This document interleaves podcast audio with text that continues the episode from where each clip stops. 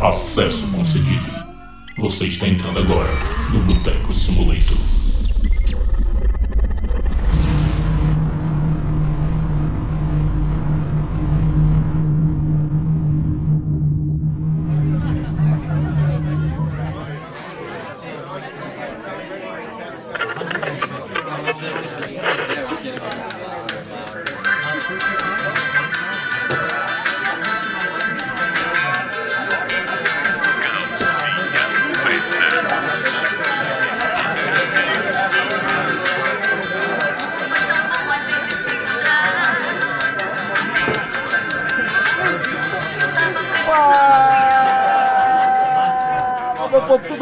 Quem fala é Pedro Nuto, diretamente do Boteco Simulator. Estou aqui ao lado dos meus amigos gamers e da cana. Fala aí, meus aliados. Fala galera, tudo bom com vocês? Aqui é o Breno Gondim e meu jogo indie favorito provavelmente você não ouviu falar. E aí, meus queridos ouvintes, aqui é o Rômulo Filho e, independentemente da chuva, estarei aqui gravando hoje. Uh, criativo, criativo, criativo. Trocadilho do carinho. Né não? Meus botecos e minhas botecas, meu nome é Hugo Pascoal e sejam bem-vindos ao Boteco Simulator, a sua happy hour da podosfera. E eu prometo que nesse episódio eu não vou falar demais de Frostpunk. É isso aí, meus queridos. Estamos começando mais um episódio do Boteco Simulator e hoje a gente vai falar sobre os jogos indies, os jogos independentes, o impacto que eles tiveram na indústria, como eles cresceram no decorrer dos anos.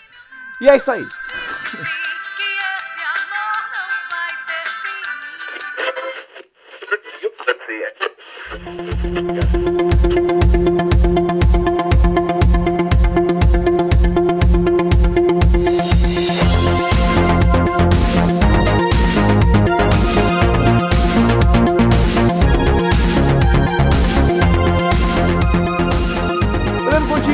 você que é um entusiasta de jogos indies, jogos independentes, primeiramente fale para os nossos ouvintes o que que é, o que que faz um jogo ser indie, um jogo ser independente, o que que é esse negócio aí? O jogo independente é aquele jogo que ele não precisa de ninguém. Como assim? Brincando, cara. Caralho. O jogo indie, geralmente, ele é um jogo É que ele é feito por um estúdio pequeno, sabe? Tipo, ou até mesmo uma pessoa, sei lá, se eu sou o Romulo que, que mexe com programação, garoto de programa, ele pode chegar e fazer um jogo e ele vai soltar o jogo. programa. por não estar sendo, como é que eu posso dizer, financiado por uma empresa gigantesca e tal, ele já pode ser considerado um jogo indie, porque enfim, ele é só um jogo que ele resolveu lançar. Sendo que assim, com o avanço da, da- do mercado de indies, né, obviamente algumas, algumas empresas elas se especializaram em, em- em publicar esse jogo, as publishers, né, então por exemplo, a gente tem dois expoentes muito grandes como a Annapurna e a, e a Devolver Digital, que são... Ô, que são- Devolvezinha, Devolvezinha tá no coração, viu? Tem cada jogo Tá- bom. Tá mesmo. Ora, Enter the Gungeon. E só falar um. E tipo, elas são. Elas são. Era como se fosse uma EA. Não, meu Deus, não, pera, pera, não, EA não. Ela é como se Mas fosse aí uma. ele distribui jogos É, indie, ela é como se ela fosse uma grande distribuidora de jogos, sendo que ela é focada especificamente em jogos indie. Deixa eu fazer uma interrupção aqui, que eu acho que tá- o que talvez esteja complicando essa definição é a diferença entre uma desenvolvedora de jogos e uma publicadora de jogos, certo? Um estúdio de jogos e uma publicadora. Só pra fazer assim é, essa, essa breve, esse breve parênteses, a diferença basicamente entre quem desenvolve e quem publica é que o time de desenvolvimento, os programadores, os artistas, o pessoal de game design, design de som e tudo mais, eles fazem parte de um estúdio de desenvolvimento que no caso da indústria de jogos indies em geral são estúdios bem pequenos, certo? Então a gente tem assim times de uma pessoa, duas, três, às vezes um pouquinho maiores, né? Hoje em dia a gente tem até estúdios um pouco maiores, mas que ainda são independentes, então com times de 30, 40, 50 pessoas. E essas, e- esse estúdio ele é responsável por de fato desenvolver aquele jogo. Pegar aquela ideia, aquela, aquele conceito de, de jogo, de mecânica, seja o que for o foco, ou de narrativa, e transformar isso num jogo. A publicadora normalmente é uma empresa bem maior, que ela é responsável por entregar esse jogo para os consumidores. Então é por isso que a gente chama ela de publicadora, porque é ela que vai fazer toda a parte de distribuição, seja de cópias físicas ou até mesmo das cópias digitais. É ela que vai pagar para você ter o jogo na Steam, para você ter o jogo na Xbox Store, na PSN. Que vai fazer é as propagandas. diferença. É ela que vai investir normalmente em marketing, porque essa parte mais cara, digamos assim, né, do desenvolvimento de um jogo, né, do processo de, de desenvolvimento e publicação de um jogo, os estúdios ah, pequenos em geral não têm o orçamento para poder cumprir com esse tipo de compromisso. E aí eles firmam essas parcerias com as publishers que vão normalmente fazer esse processo. Então, acho que agora que a gente entendeu melhor essa diferença entre uma publisher e um estúdio de jogos, fica um pouco mais fácil da gente entender o que que de fato faz um jogo ser indie. É, cara, tipo, uma empresa indie, um- uma desenvolvedora de jogos indie, ela não tem, tipo, todo esse aporte que, sei lá, um estúdio que ele é, de- que ele é, que ele tem como dono, sei lá, um Activision da vida, um EA da vida, porque, enfim, ela é desenvolvedora independente, tipo, eles lutam por eles mesmos. Então, por exemplo, a Double Fine, que é um estúdio muito massa de... de que, que já foi um estúdio indie, né, assim, eles, em sua essência, ainda são um estúdio indie, mas hoje eles são da, da Microsoft, né?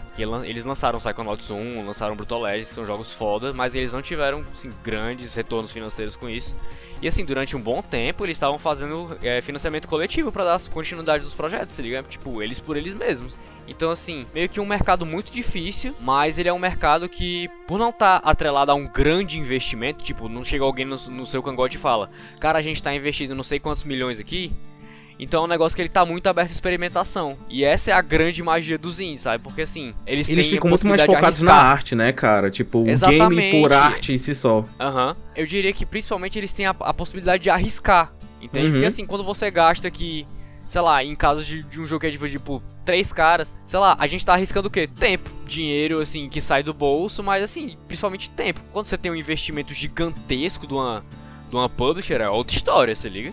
É, tem que dar um só engravatados lá no seu ouvido, tipo, ei, Pois vamos é. botar, vamos fazer uma DLC, vamos fazer uma microtransaçãozinha, Microtransaçãozinha de, de, de cosmético. vamos botar um cosméticozinho. Pois é, mano. Então assim, pra eles poderem errar mais, eles tentam mais. Então assim, as grandes inovações que a gente tá vendo no mercado, sei lá, por exemplo, os jogos roguelike, que era um negócio que tava assim, esquecido e tal, e que provavelmente não ia voltar, porque enfim, se você pensar no, no mercado de games normal, não faz o menor sentido. Você tem um jogo assim, ah, pô, é um jogo que eu não tenho progressão, que eu não tenho, sei lá, elementos de RPG, que é que eu vou comprar, que é que vai comprar isso aí, sabe? Então, se, sei lá, você pega uma, uma uma Cellar Door que faz o, o, o primeiro Le- o primeiro Rogue Legacy, caralho, aquilo ali foi gigantesco, se liga, e abriu espaço pra muito jogo foda que veio depois, como, sei lá, Dead Total. Cells, que hoje em dia é um dos, dos jogos indies assim mais conhecidos, que fez maior sucesso, Uhum. e, e, e podendo é, res- resbarrar até em, em, em jogos AAA, como foi aquele jogo, aquele, sei lá, deve ser o único jogo exclusivo do PS5, é o Returnal. Cara, mas eu acho que uma coisa que vale a, a pena falar é que por serem jogos indies, geralmente são jogos que não têm um orçamento muito robusto. Então a gente vê muitas situa situações em que jogos indies têm uma ideia muito arriscada, mas a forma que o jogo é feito, que o jogo é apresentado, é de uma maneira muito simples. Então, por isso que muitos dos jogos indies são em pixel art, não é um puta gráfico 3D realista, entendeu? Apesar disso não ser uma regra, né? Cada vez mais Não, a gente é, vê é, indies sim. quebrando tudo, meu irmão. Com gráfico realista, Sim, é. 4K os caralhos. É, porque eu tô falando assim. Na, é, a maioria, a maioria é pixel art. A gente sabe, todo mundo sabe que a maioria é pixel art. É.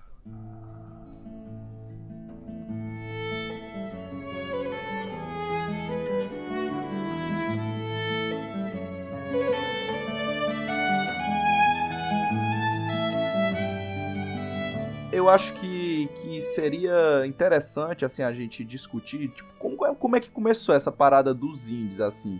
Porque até onde eu, eu lembro, acho que o primeiro indie. Não, não vou dizer que é o primeiro indie que, que eu vou, falar, eu vou acabar falando merda. Mas, tipo assim, eu acho que um jogo indie que se destacou é, no mercado foi aquele Braid. Lembram do Braid? Braid lá de 2008. Cara, quando a gente começou a falar disso, acho que tu trouxe um, um jogo muito massa pra gente discutir, que- é o Braid, né? Porque assim, ele foi um jogo que foi lançado pelo Xbox Arcade. Na, não, melhor, ele foi lançado na Xbox Arcade, que era basicamente a maneira que a Microsoft tinha lá no tempo do Xbox 360 de colocar esses jogos da, esses jogos indies pra jogo, né? Tipo, pra galera começar realmente a, a, a conhecer. Era, co- E era o como se fosse a Braid- vitrine, uma vitrine pros é, desenvolvedores independentes, né? Isso, exatamente, mano. É tipo, eu penso assim, eu não eu sou uma- desenvolvedora independente e eu não tenho dinheiro nenhum pra eu fabricar, sei lá, quantas mil cópias de um jogo, mil, milhões de cópias de um jogo. Isso pensando no tempo do Xbox, sei lá, do, do 360 que não, não era tão forte assim esse negócio de, de Digital. você comprar jogos online, você baixar e tal, a ponto de que hoje em dia tem videogame que nem tem mais drive de disco. O que eu acho É, a ponto de eu rodar na nuvem os jogos hoje em dia, nem precisa mais Pois baixar. É, meu, porra, joga na, joga na nuvem. Então, tipo, rolou o Braid, que era um jogo assim, em teoria super simples, mas ele trabalhava uma mecânica de você voltar no tempo e de como você usava esse em desafios de plataforma. É realmente muito, muito massa. E no tempo não tinha nenhum jogo que fazia isso. E junto com ele teve o Fez, que ele era um jogo de, de 2D barra 3, era uns do- um 2.5D, em que tu tinha que, tu tinha que passar por desafios de puzzle, em que você mudava a perspectiva do cenário. E à medida que você mudava a perspectiva do cenário, novas possibilidades iam se abrindo por conta da de você estar rodando aquilo ali. Então, tipo, quando eu tô vendo desse lado, ele é assim, mas se eu virar pra cá, ele é de outro jeito. Mas nunca que, ah, sei lá, a Activision ia fazer um negócio desse, sabe? Mas, Se pô, fosse testar, ia Independent ser um minigame no Assassin's Creed. Pois é. Eu acho só que, na verdade, até mesmo antes do Fest, porque o Fest já veio um pouco depois, assim. Ele é bem marcante porque eu acho que talvez ele seja um dos primeiros que traz uma mecânica bem diferenciada, né, em relação a, ao que a gente tinha, assim, e aí mostrando isso que tu falou, né, essa, essa grande possibilidade de arriscar dentro dos jogos indie. Mas eu acho que antes disso mesmo, antes do, do Fez lançar, a gente tem alguns outros exemplos que valem a pena serem mencionados. É, Já sei qual é que tu tá 2012. pensando. Já sei qual é que tu tá Fez é pensando. de Clássico, 2012. bastião.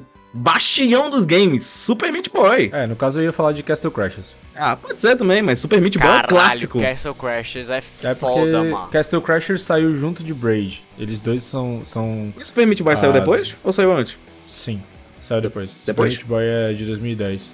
Hum. Super Meat Boy, ele, ele- assim, Meat Boy, ele existia como um jogo Flash.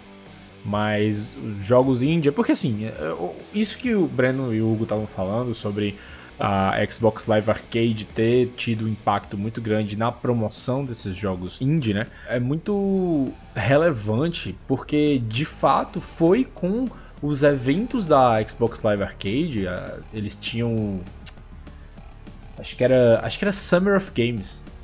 Quer ver? Deixa eu olhar aqui. Summer of Arcade.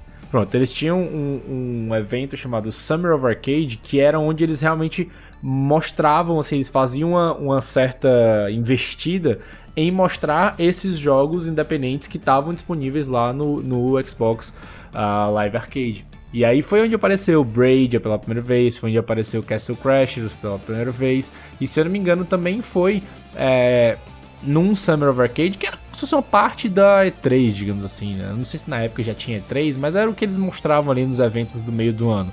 E foi nesses, nesses eventos que eles também mostraram Super Meat Boy, Fez e um aqui que eu acho também muito importante a gente ressaltar, que é o Limbo, que também foi um dos Hum, primeiros grandes clássico. jogos indie a, a serem apresentados e de assim, também causar um grande impacto.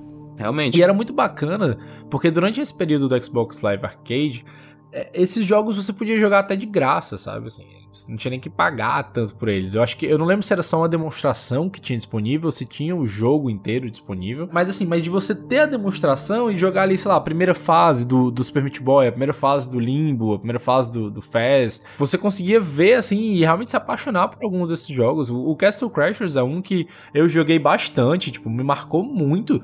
Porque era um jogo que tinha uma, uma dinâmica super diferente, ele era super bem humorado. Cara, é muito massa essa questão do, tipo, principalmente do, do Castle Crashers, como tu trouxe, né? E da Behemoth, Behemoth, não sei.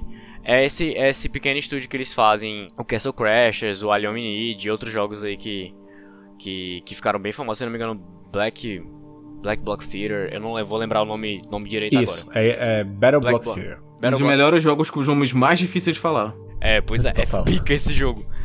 E, e, tipo, esses jogos, é, ou melhor, esse estúdio, ele começou no Newgrounds, que era tipo jogo, um sitezinho de jogo em flash, se liga?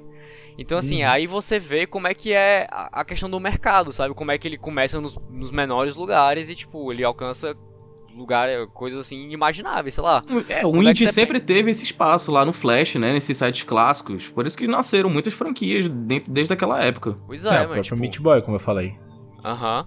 É, eu, eu, lem- eu lembro de jogar Super Meat Boy no navegador, mano. Caralho. Eu lembro de jogar Bro Força no navegador, antes de ter na Steam, sabe? É bom demais. Bro Força é muito bom, um jogo de brucutu.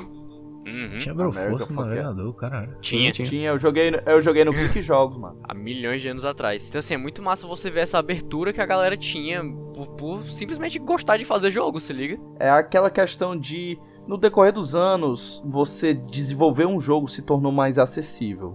Você não precisa, você não necessariamente precisava estar atrelaça, atrelaçado, a palavra?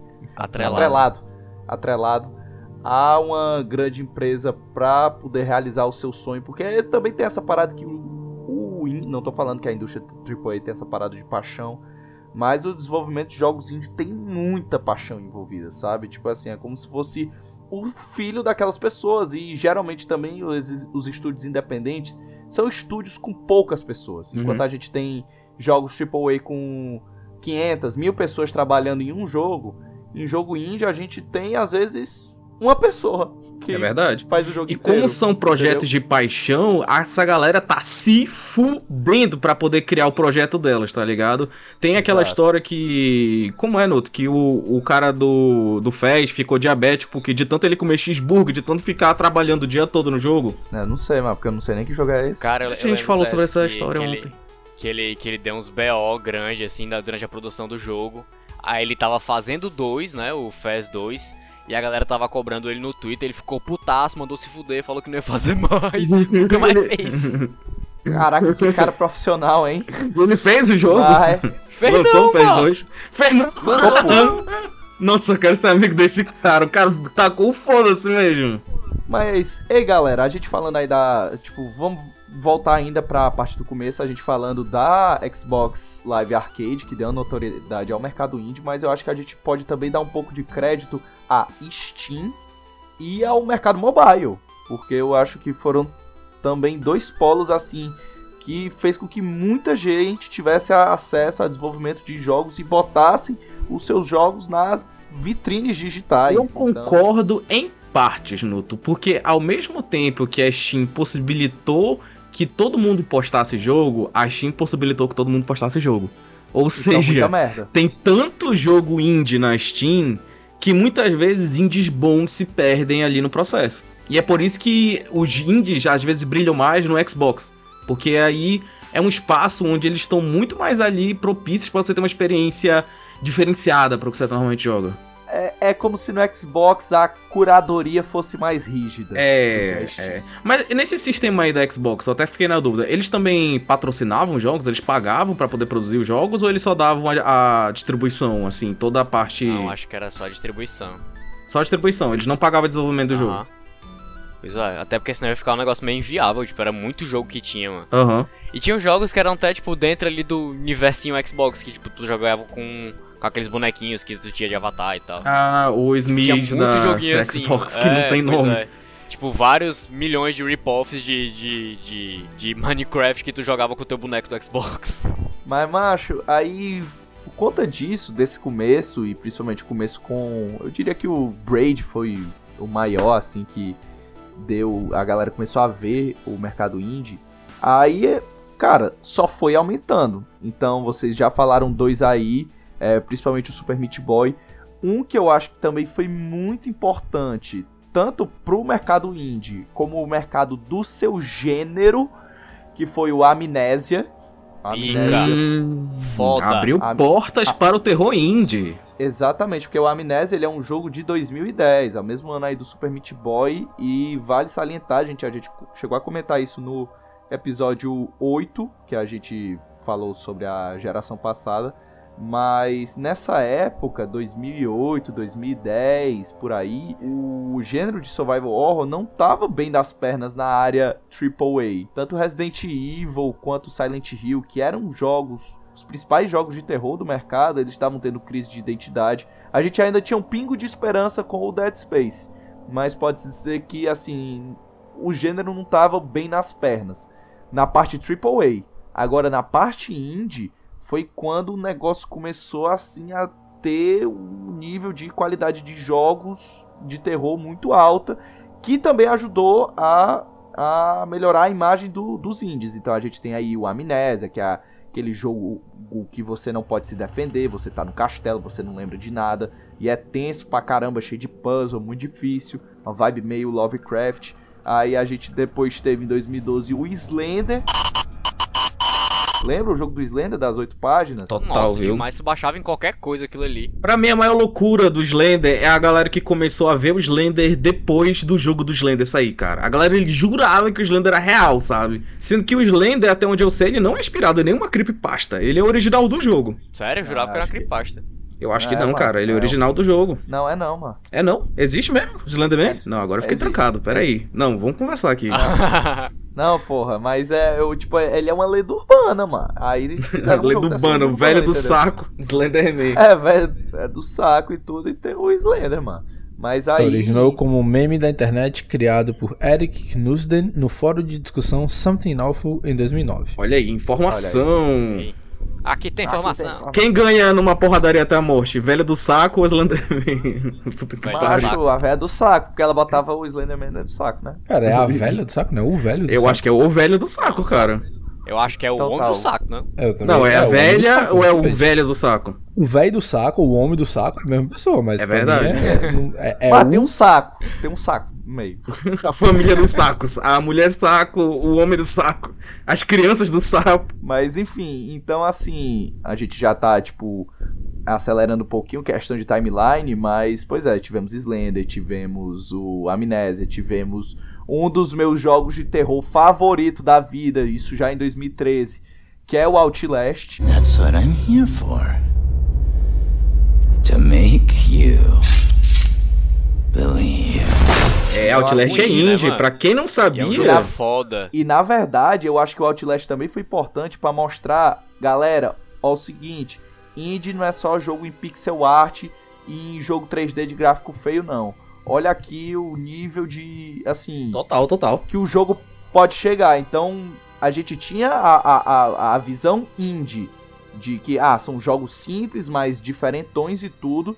E a gente tinha a visão do Outlast, que era um jogo que tinha cara de AAA, só que era independente. Eu acho que a gente tinha muito essa cara de indie ser jogo mais simples também por causa da desse Flash, né? Jogos de Flash. A gente cresceu jogando jogos de Flash. Então ali era onde os jogos indies brilhavam e aí depois eles foram migrando com tudo para as plataformas principais, né? Essa parada aí que tu falou, Nuto, da questão dos jogos ficarem cada vez mais detalhados e principalmente 3D, né?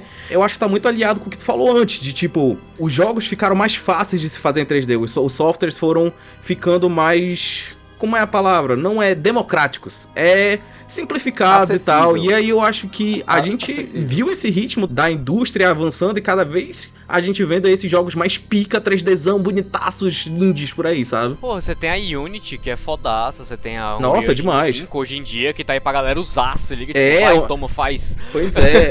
é até quantos reais são Real Engine? Dólares, Ah, né? cara, Eu não lembro, mas não, não é caro, mano. É, não, não, não. É porque eles tem uma parada com a nova Unreal Engine, não sei agora. Rômulo, você que é o especialista das informações, me ajude, pelo amor de Deus. Garoto de programa. Até- Na É. verdade, isso vale pra Unity, isso vale pra Unreal. Pois isso é, vale, pois é. Pra qualquer, pra qualquer engine que é liberada, né, pra, pra o público. É, você pode publicar qualquer jogo até uma determinada faixa de lucro. A partir de determinado momento de lucro que a sua empresa, digamos assim, tem, você é obrigado a, a pagar a licença, né? Se eu não me engano, posso estar errado, mas se eu não me engano era coisa de tipo 10 mil dólares, alguma coisa do tipo assim. Ou seja, Mas você só paga o seu o software de para poder produzir o jogo, depois você já ganhou dinheiro com ele. Olha que coisa maravilhosa, que coisa maravilhosa. Bom demais. Ah, cara, isso é muito foda. Você pensar assim que, tipo, porra, eu tô aqui, eu tô, sei lá, eu tô na faculdade, eu quero fazer um jogo e tal com a galera aqui da faculdade, não sei o que, vamos testar aqui a Unreal. Você vai, você vai vender só pra galera. Não vai nem vender, né? Você vai só apresentar o trabalho, mostrar pro pessoal. É, total. Muito mais fácil. Correção é rapidinho aqui. É, você começa a pagar 5% de royalties para a Unreal Engine hoje, quando o seu jogo ele passa, tipo assim, quando ele passa da marca de um milhão de dólares, né, em, em- em retorno. Olha aí, Então mano. você ganhou o seu primeiro milhãozinho, 5% você começa a pagar pra Unreal, em termos de... Você só começa a pagar quando Royalty. você é milionário, mano. Olha aí, Pô, bom é, demais, bom mano. É demais. só clu... ele... Nossa, deve ser foda esse demais. grupo do WhatsApp. Grupo da galera que atingiu um milhão e tá pagando o Rio agora. Quer saber mais? Arrasta pra cima.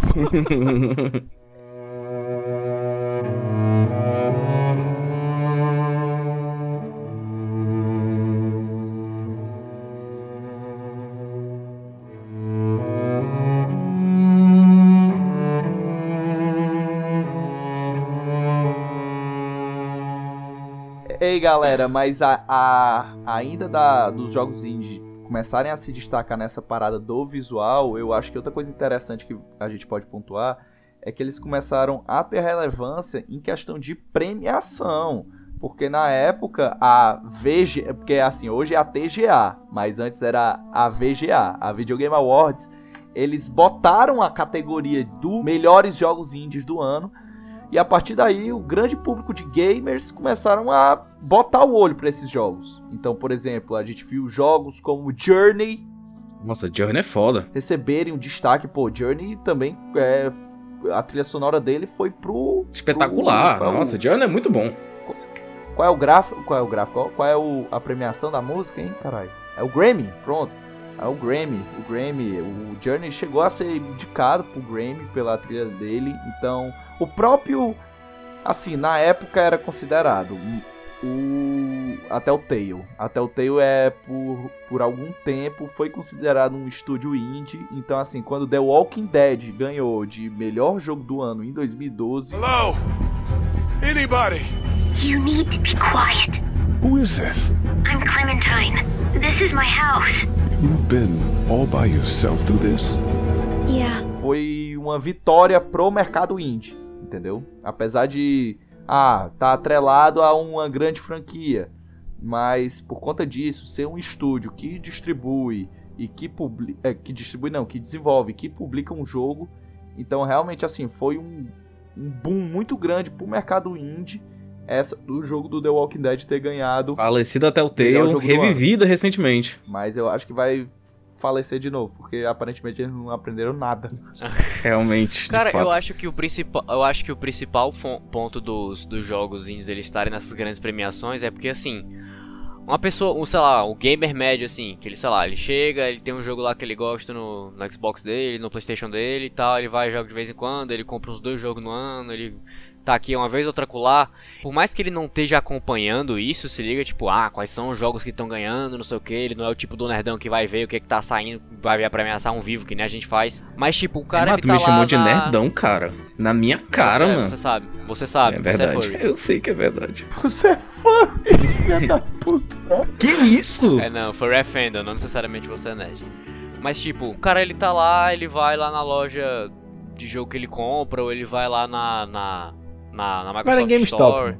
É, ele vai na GameStopzinha. Pronto, os Estados Unidos vai lá na GameStop. Ou ele aqui ele vai lá na Super Game, sei lá. É, na Shark João Games. Games. Shark Games. Aí o cara chega e aparece lá, o- ele chega assim, o que que tem de bom? Ah, tem esse jogo aqui que ganhou o jogo, melhor jogo de não sei o que. Aí tá lá Hades, se liga? Aí tá lá ah, outro jogo indie que tenha ganhado o prêmio muito foda, sabe? Então, tipo, essas coisas, por mais que, que, que elas pareçam que não fazem tanta diferença, num público geralzão, assim, porra, faz muita diferença, se liga? É tipo, eu acho que é uma grande oportunidade que, que, que, essa, que tá sendo gerada pra galera que desenvolve jogos indies, né? De, tipo, chegar num público que eles não chegariam porque eles são muito voltados para o nicho de pessoas que já é muito inserido no mercado, tá ligado? Por exemplo, eu vou chegar aqui e eu vou passar 5 minutos da minha vida vendo jogos que estão, os jogos que estão na minha no meu descobrir da Steam, tipo, o cara que ele não tá nem aí, que ele joga lá o, sei lá, o o, o. CS dele, ele tá pouco se fudendo pra isso, sabe? Mas se isso ganha um destaque ali na página da Steam, porra, ele já vai dar uma olhada, sabe? É, além disso, assim, eu acho que tem um outro, um outro fator que também ajudou bastante nessa popularização.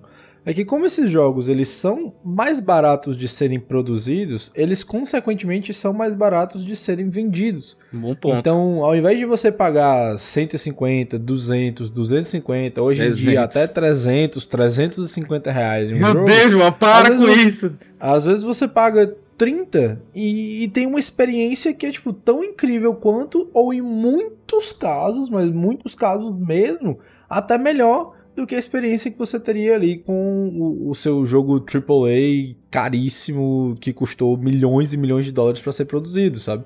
E isso é uma coisa que você vê, assim, relativamente bem frequente. Você tem muita promoção de jogo indie que fica bem mais barato até do que muitas vezes já é.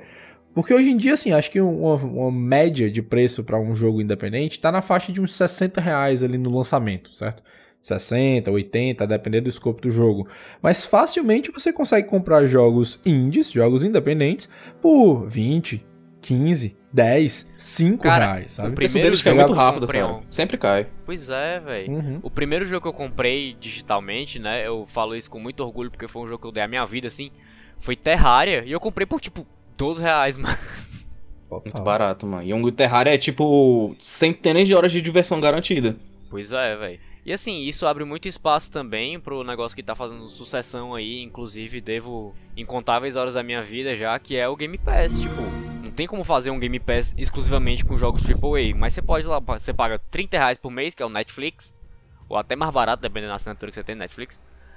E cara, você joga o que você quiser, e, tipo, um, um- um catálogo ali insano de jogos extremamente bons e que tu nunca ia ver ali, sei lá, parado na estante da Saraiva. Mas sabe o que é mais loucura que tu falou?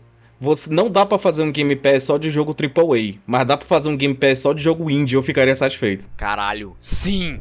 Eu ficaria extremamente satisfeito. Até porque 99% das coisas que eu jogo no Game Pass é indie, né? Porque, porra, são jogos E que eu tenho certeza que eu 99% olho das assim, coisas que estão disponíveis no Game Pass são jogos indie. Tem razão. Porque, cara, é aquele negócio, tipo assim, quantos estúdios de jogos AAA existem? Muitos, sim, muitos. Mas, porra, não tem 100 estúdios de jogo AAA. Aham. Não, não tem não. Concorda comigo? Concordo, Concordo. Não tem 100. Também sem se Um juntar jogo todo mundo, né? demora, um, um jogo desse demora 3 anos pra ser produzido. Às vezes mais. Tem jogo indie que sai dentro de um ano, cara. Hoje em dia a gente tem uma coisa também que é, é muito importante ser ressaltada, porque também contribuiu muito para essa popularização, que é a questão do acesso antecipado. Você lança o jogo sem ele estar pronto. E ele fica durante, às vezes, anos e anos e anos.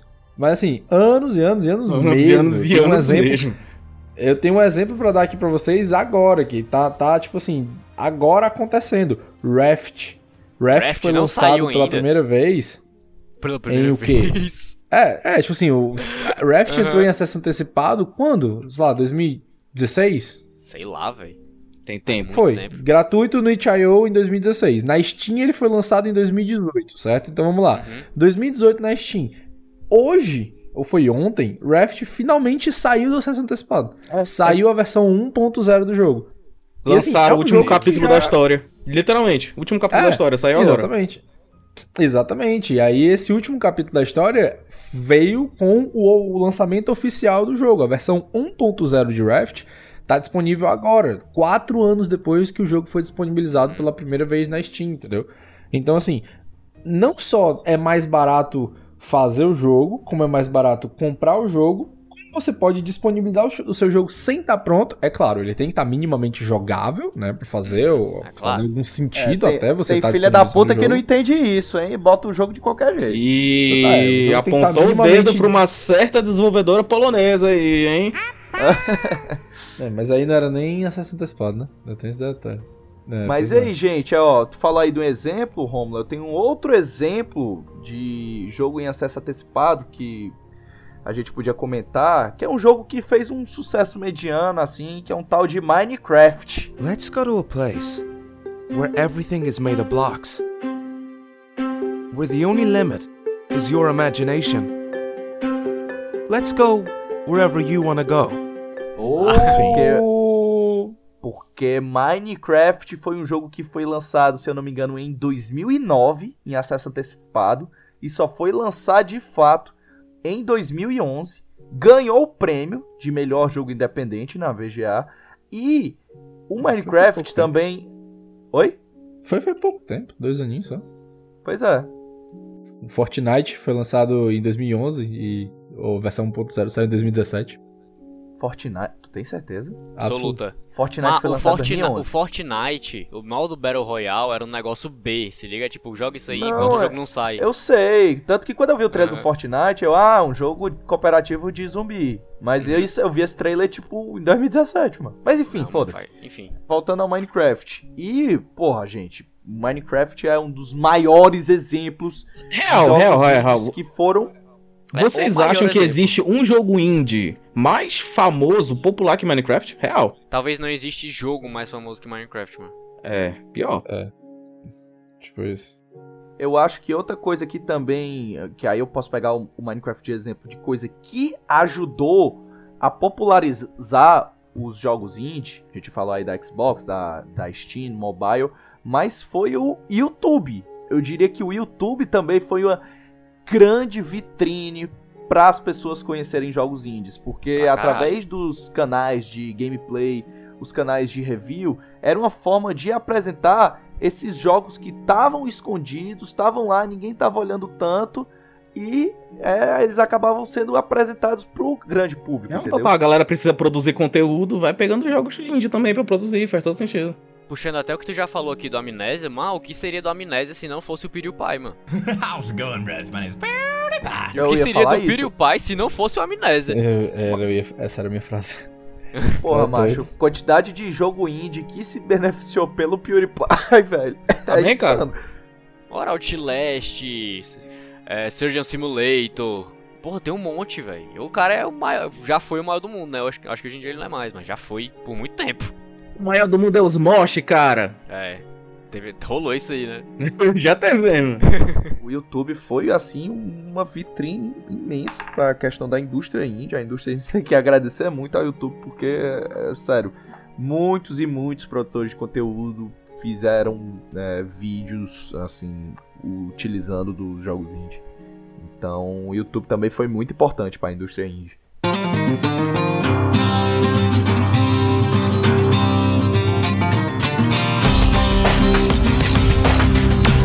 Cara, assim, eu sei que você não é um- o, o homem dos indie, mas me diga aí alguns jogos indies que tu acha que, que te marcaram de alguma maneira. Macho, Outlast, né? Porque assim, pra, Outlast. pra eu falar de jogo indie é, é meio sacanagem, porque eu. O cara vai um começar a chorar, o cara vai começar lágrimas nos olhos. Era uma coisa que eu ia puxar lá pro programa, que era, tipo, cada um falar, assim, pelo menos três ou cinco favoritos. Eu acho uma boa também.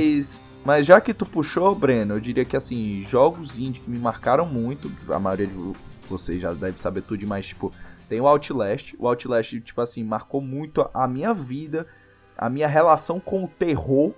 Por exemplo, o terror pra mim é antes e depois de Outlast, porque eu achei um jogo tão assustador que nada mais me assusta em questão de obra, tipo, filme de terror não me assusta mais.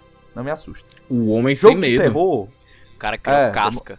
Né, não? Demolidor, Demolidor. E olha que o Outlast, o 1, eu ainda joguei de maneira errada, porque toda vida que eu empacava eu via um vídeo do PewDiePie pra, pra, pra ver como é que, que fazia. Aí Jogava é de luz demais, acesa com a tua mãe do lado. É, o, e, mesmo assim, e mesmo assim eu ficava me cagando de medo. Só foi no Outlast 2 que eu joguei de maneira hardcore.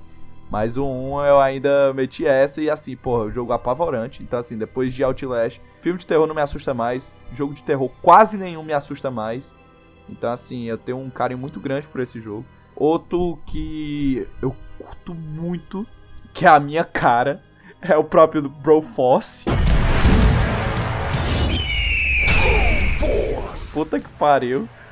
É, eu acho o jogo assim fantástico, porque é um, eu acho um jogo muito nerd, é um jogo que celebra muito cinema de ação dos anos 90, dos anos 80, então era um jogo que eu achava muito divertido e eu sempre ficava naquela curiosidade de saber qual era o próximo personagem que eu ia destravar, porque pra quem não sabe, gente, eu já citei esse jogo várias vezes, mas o Broforce é como se fosse um Metal Slug, só que tu controla personagens de ação dos anos 80 e 90. Então, tipo assim, tu tá aqui com o Rambo e o Exterminador do Futuro, aí tu vai liberando novos personagens a partir do momento que tu salva prisioneiros.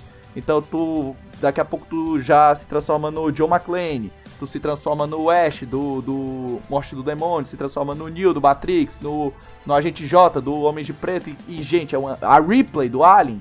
Então, assim, é uma gama de personagens foda demais e você fica nessa curiosidade. Além de que o jogo é extremamente caótico pra caramba e muito engraçado. Então, assim, é outro jogo que eu tenho um carinho muito grande. E um recente, assim, que me tocou muito, todo mundo falava que era foda e eu nunca tinha parado pra jogar. É o Journey. O Journey, assim, é realmente um jogo muito foda, uma puta experiência, assim, intimista, sabe? Então, assim, o Journey é outro exemplo, assim, de jogo independente que eu curti pra caramba. Eu, eu devo pensar em mais, mas falar aí mais alguém.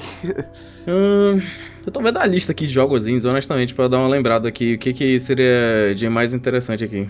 Ah, outro jogo pronto. Depois deixa eu falar de outro que eu lembrei. Inside. Inside é um jogaço. Eu já fiz Limbo até 2. texto. sobre- Ah, é, quase um Limbo 2. Eu fiz o texto sobre ele na, no Tira Gosto do Instagram do Boteco. E, gente, é um jogaço. Jogo assim de plataforma, com puzzle. Tu é um garotinho que tá tendo que entrar num laboratório e coisas terríveis aconteceram nesse laboratório. Então é um jogo que, mesmo sem falar uma palavra, é um jogo que conta uma história extremamente fascinante e extremamente interpretativa. Vai ter vários momentos que você vai ter que. Não é certeza absoluta o que tá acontecendo, você vai ter que pensar.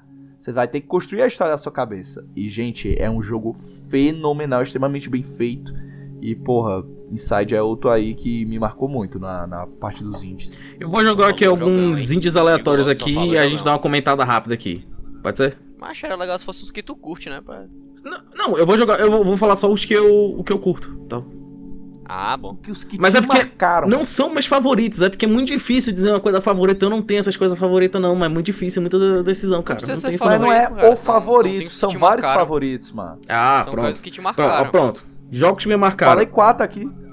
The Stanley Parable. This is the story of a man named Stanley. Que jogo Foda. pica, mano. Foda. Nossa, jogar, que jogar, pra quem não que sabe que jogo é esse, é um jogo que você segue o Stanley, que você acorda num escritório aleatório assim, e você tem um narrador. E aí o jogo inteiro é você andando pelo mapa e o narrador falando sobre o que que tá rolando, cara. E é simplesmente genial, cara, é simplesmente fantástico. Que indie espetacular, cara. Tipo, é maravilhoso. E pra quem não é sabe, absurdo. saiu de supetão, mas saiu a versão com mais finais recentemente, o HD e tal, cheio de coisas novas. Porque assim, galera, pra, pra quem não sabe, o, o Stanley Parable é assim. Você tá, você é Stanley, você tá no escritório e tal, e o narrador vai falando coisas que você vai fazer.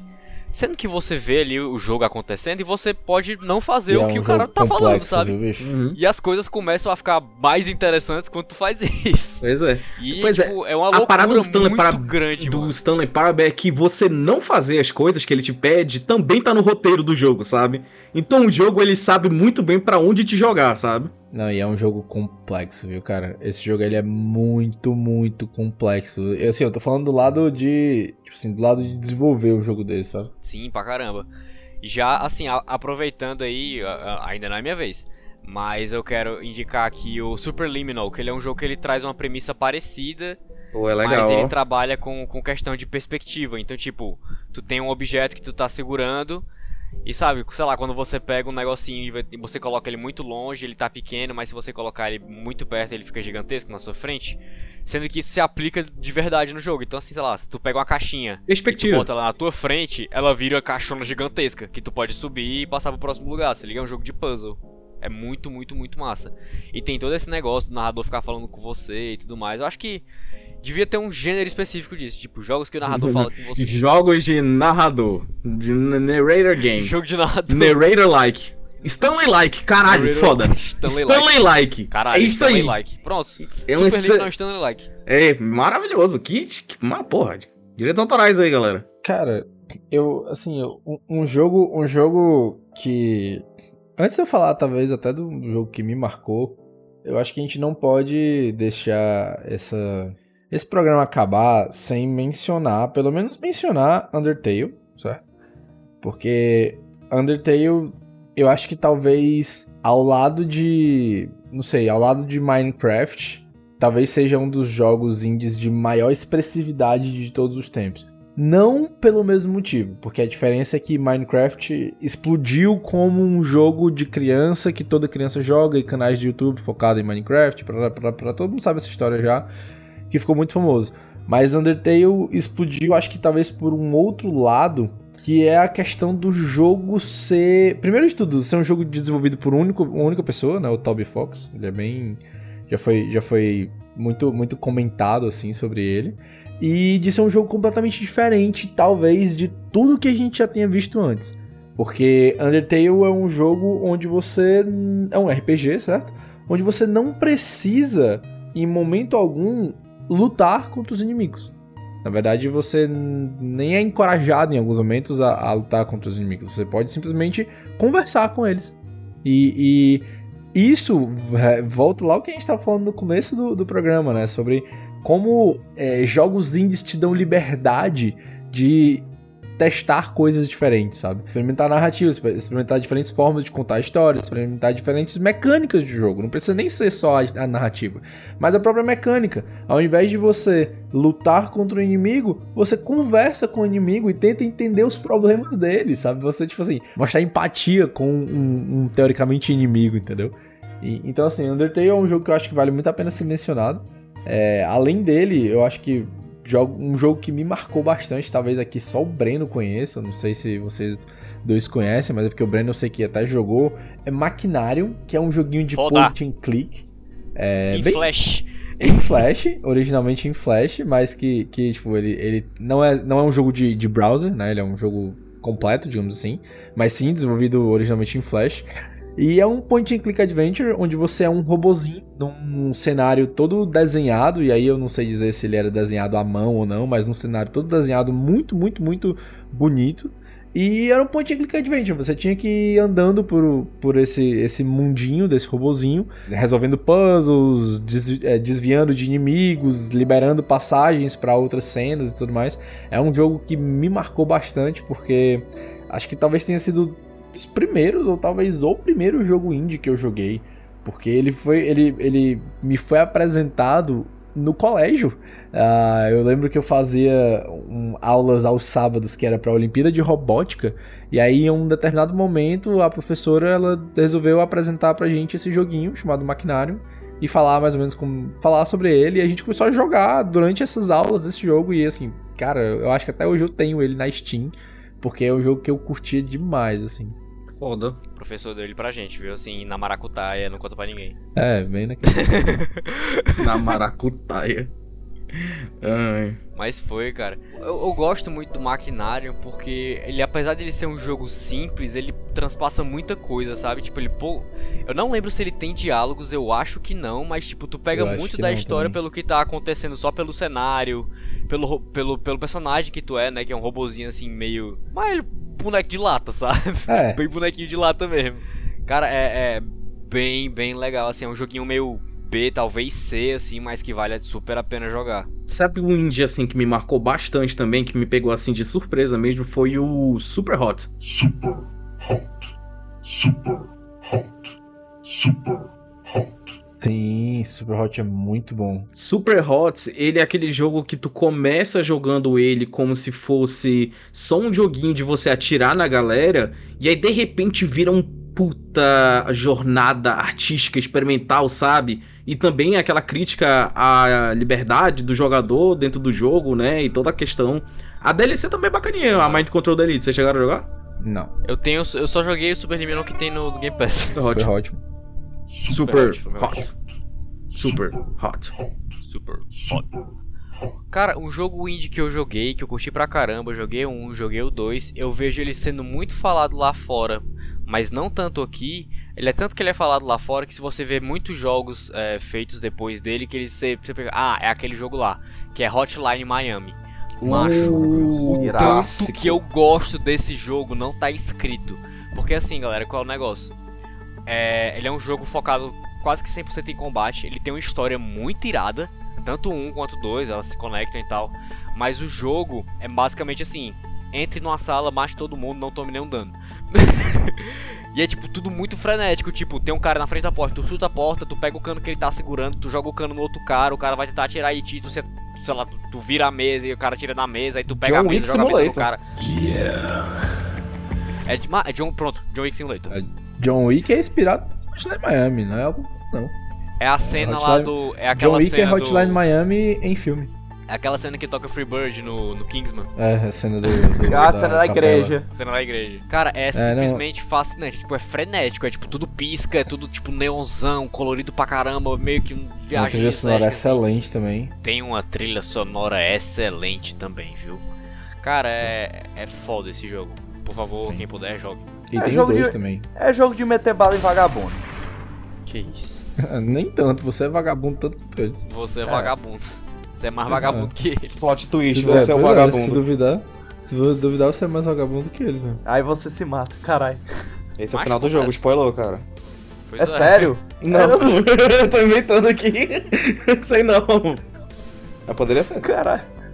Macho. Nada galera? não, nada não. Ih, cara. Caralho, mas foi spoiler, eu não sabia não. Não vou dizer nada não. Se é ou se não é, joga pra descobrir. É, Ih, isso aí, é. Pode ser mentira. Mas não é. Mas pode Mas ser parece. verdade. Pode ser verdade, mas não é, mas parece. Mas não é, porra.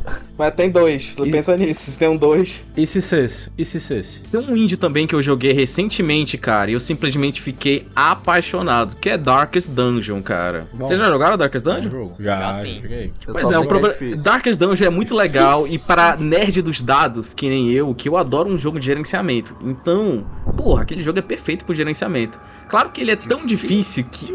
Hã? É, difícil. Difícil para um caralho. Difícil para o caralho. Ele é tão difícil que, mesmo eu tendo investido 30 horas da minha vida, eu não consegui terminar o jogo porque a última dungeon é tão difícil que eu ainda não consegui resolver. Porque toda vez que eu vou lá, todos os meus personagens morrem permanentemente. Aí é foda, né? Acho que essa é a ideia do jogo, né? É, essa é a ideia do jogo, mas não deixa de ser dolorido, cara. De treinar um personagem nível 5, deixar ele só o filé, fazer grind dos status dele pro filho da puta morrer pra um porco. É, é foda, né? Eu não- cheguei tão, tão longe assim em Darkest Dungeon. É, tu não vai falar. Tu não vai falar do jogo da tua vida lá, o Frostpunk? Eu poderia falar de Frostpunk, só que eu acho que eu já falei tanto. Esse jogo é fantástico, gente. Vocês não jogaram Frostpunk? É uma das melhores experiências pra quem gosta de gerenciamento de, de dados, de cidade, de fazer assim a parada bonitinha no no maior estilo Sin City, né não? Aquele jogo lá. É muito legal. Eu não, eu não vou falar sobre Frostpunk não. Eu acho que não tem muito Eu já falei de Frostpunk em muitos programas, eu acho, mas três vezes já. Então bate com ele pro Hollow Knight, Breno. Cara, esse é o momento do plot twist. Eu não vou falar de Hollow Knight. Tan, Eu já falei de Hollow Knight tan. várias vezes e eu quero falar dele num negócio assim, só pra ele, sabe? Ele é especial, tá, junto, tá lá no meu coraçãozinho ele. Cara, o jogo que eu queria falar, ainda focado nesse League. esquema de... Pô, pra caralho.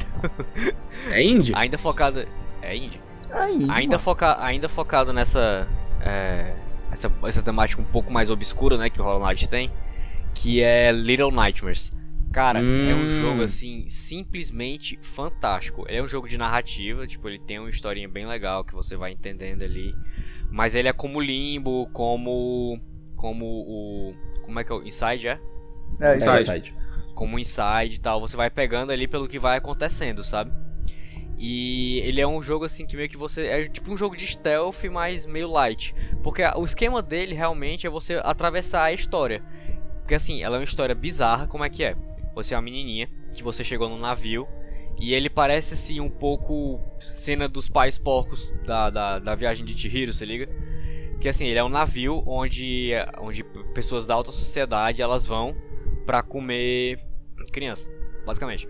Caralho, que ceboso. É, é literalmente isso. Sendo que, tipo, tudo ali é muito. Ceboso é o mais lindo dos adjetivos que eu pensei. Ceboso é light pra caralho. Ceboso.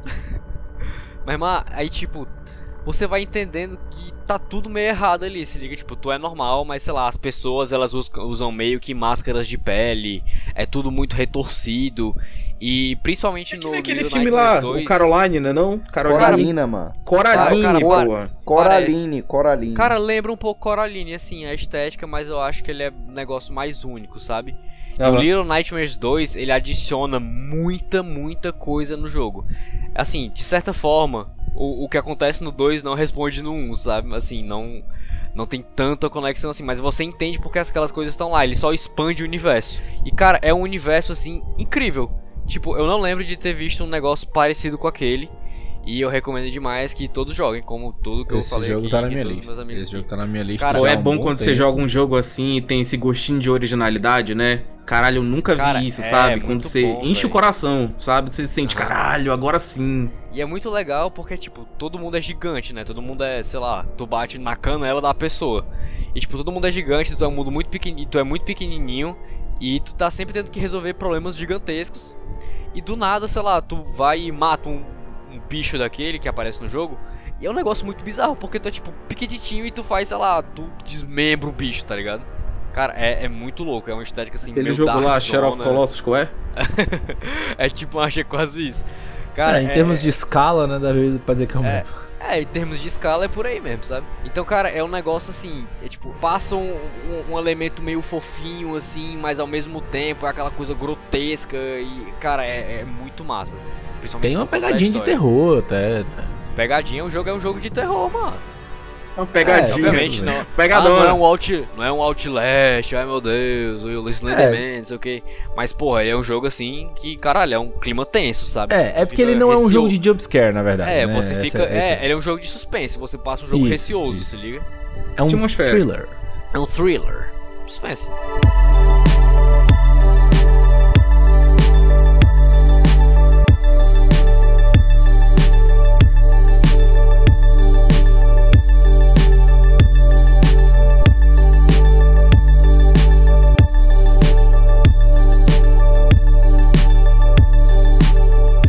Aí, meu povo. Estamos terminando mais um episódio do Boteco Simulator. Esse episódio independente. Dá pra você escutar independente de outros episódios do programa. Caralho, Mas que eu- filha da puta, mano. É muito bom, muito bom. é por isso parabéns, que parabéns. É por isso que é ele que encerra. Mas eu queria agradecer aos nossos ouvintes por estarem mais uma vez com a gente aqui, escutando o episódio. Espero que vocês tenham gostado. Digam pra gente quais são os seus jogos independentes favoritos, se vocês conheciam todos os jogos que estavam aqui na lista, ou se teve algum jogo que você, porra, esse jogo parece interessante, vou jogar. Enfim, vamos discutir, vamos é, compartilhar experiências e tudo mais. E um beijo e até a próxima. Fala. E, ah, claro. E manda a saideira de vocês, meus consagrados. É isso aí, meus pimpores. Isso aí foi mais um programa do Boteco Simulator. E eu espero que, como todas as vezes que eu indico jogos aqui, que eu espero que meus amigos do peito aqui, do, do- da cana, joguem, eles não jogam, joguem os jogos que eu indiquei, joguem os jogos que os meninos indicaram. Porque, Não. cara, assim, sendo muito sincero. Bota o não. Não. Sendo muito sincero, a gente só falou jogão. A gente não falou um jogo assim, é, esse aqui é aquele jogo lá esquisito, aquela. Não, só foi Verdade. jogão. Não tem jogo Então, merda. assim, Peraí, peraí. Undertale é um jogo lá esquisito, mas é legal, é um jogão. Porra, é um jogão, mano. Só porque o jogo é esquisito não pode ser um jogão. É, o jogo é esquisito, é, é, tem razão. A gente não Ora. trouxe jogos medianos aqui. A gente, A gente só não trouxe tudo jogo bem. merda. Bala, não tem merda aqui não. Tem merda A aqui. gente só trouxe jogo bala. Meus queridos ouvintes, muito obrigado por terem escutado mais um episódio do Boteco Simulator. Como eles já disseram aí, compartilhem, curtam, escutem o nosso programa e Escutem um shot. Escutem um shot. Indiquem o Boteco Simulator para os amigos de vocês. Você, você sabe aquele cara lá, ou aquela mina que gosta de videogame, mas assim, que não, não, não tem tanta, tanta experiência, sabe? Quer, quer conhecer um pouco mais sobre a indústria, quer uma recomendação de jogo. Manda esse programa aqui que com certeza vai ter muito jogo bom para você e todos os seus amiguinhos jogarem. É isso, um abraço, um beijo e tchau. Lembrando que toda semana a gente indica jogo lá no, no perfil do Boteco Simulator no Instagram, viu? É o nosso E- tira gosto. E a maioria das vezes é indie. É verdade. Ora, Game Pass patrocina o meu. patrocina o meu, o meu tira gosto. Ah, gente, vale salientar de vocês escutarem também o Shot, o nosso programa mensal também, que é mais curto, a gente fala de temas do momento. Agora, recentemente, a gente lançou um falando sobre a nova PS Plus, que já está no ar. Então, tanto a PS Plus quanto o episódio. Então, vamos lá dar uma escutada, porque a gente explica melhor como é que funciona essa nova PS Plus, quais são os jogos que estão confirmados, quanto é cada plano. Enfim, vamos lá dar uma escutada também no Shot. É o Game Pass mais ou menos, eu sou cachista. É verdade. Ai. Meus botecos e minhas botecas, muito obrigado por ter ouvido mais esse programa. Não sei como finalizar, porque vocês falaram basicamente tudo que era possível falar nesse podcast. Mas eu Então, queria terminar só falando que não sejam indiferentes com esses jogos Ah. maravilhosos. É isso aí, galera. Pedro Nuto, pede a conta. Ô, seu Mário, pode trazer a conta. Okidoki.